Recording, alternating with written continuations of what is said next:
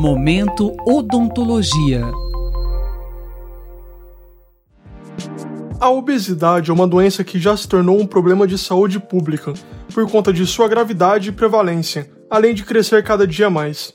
No Brasil, dados do Ministério da Saúde apontam que mais de 55% da população está com excesso de peso, enquanto quase 20% está obesa. Além de afetar a saúde de uma forma geral, a obesidade também pode estar relacionada à saúde bucal do indivíduo. Para entender essa relação, o Momento Odontologia desta semana recebe a professora Silvia Pérez, da Faculdade de Odontologia da USP em Bauru. Professora, qual a relação entre a obesidade e a saúde bucal?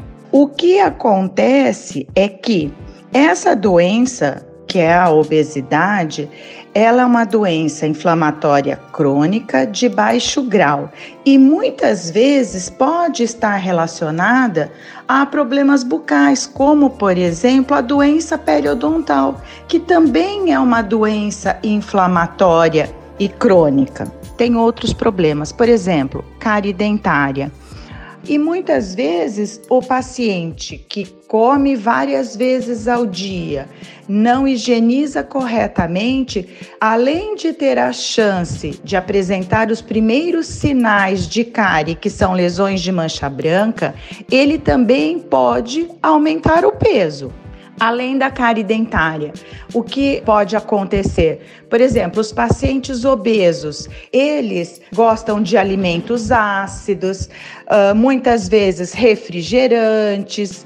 Esses produtos, por sua vez, podem causar algum desgaste na superfície externa dos dentes, que é conhecido como erosão. Além disso, o indivíduo obeso muitas vezes ele tem um certo grau de ansiedade. Por apresentar esse certo grau de ansiedade, ele pode ter o que nós chamamos de bruxismo, ele pode ranger os dentes, tanto diurno como noturno, e isso causa um desgaste nos dentes, não é? Além disso, o indivíduo obeso muitas vezes é portador de outras comorbidades.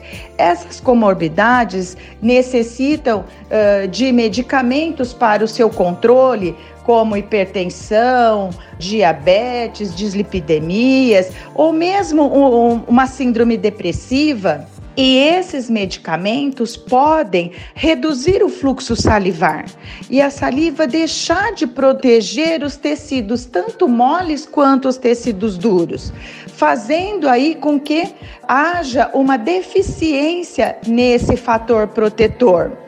Portanto, são vários problemas que acometem a condição bucal e que podem tanto facilitar ou mesmo auxiliar na progressão dessa obesidade.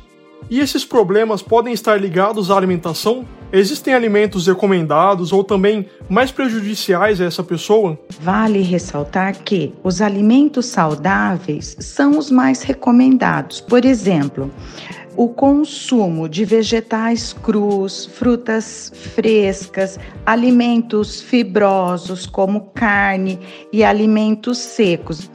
Por outro lado, o que nós devemos recomendar aos indivíduos é que eles evitem alimentos industrializados, que muitas vezes são ricos em carboidratos, gorduras, sódio, açúcares, além de evitar bebidas e alimentos ácidos, sucos industrializados.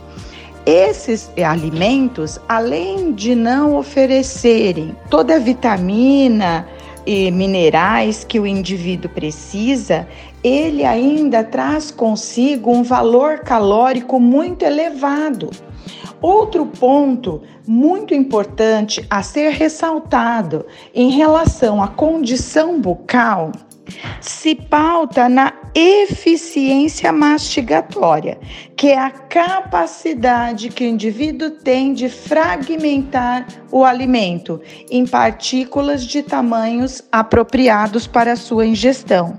E o que acontece quando o indivíduo não tem essa eficiência mastigatória devido à doença periodontal, devido à doença caridentária ou à perda dentária, ele passa a ter como opção também alimentos mais pastosos, que não são saudáveis, que são mais gordurosos e muitas vezes não irão suprir as suas necessidades uh, diárias.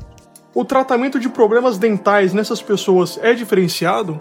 Como que ele acontece? Nós devemos observar que a obesidade traz consigo muitas comorbidades, como alertamos inicialmente.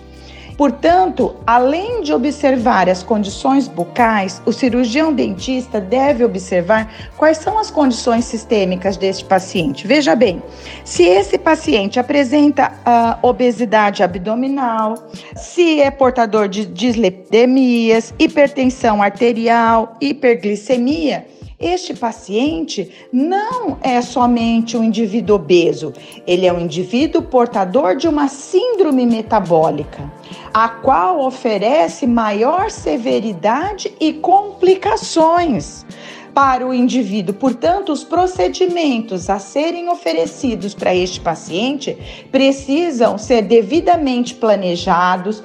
Portanto, é, várias características que estão ligadas tanto aos problemas bucais quanto aos problemas sistêmicos precisam ser bem dimensionados pelo cirurgião dentista para que, a partir desta análise, você possa oferecer o tratamento com segurança e onde você vá realmente garantir o sucesso da sua terapia.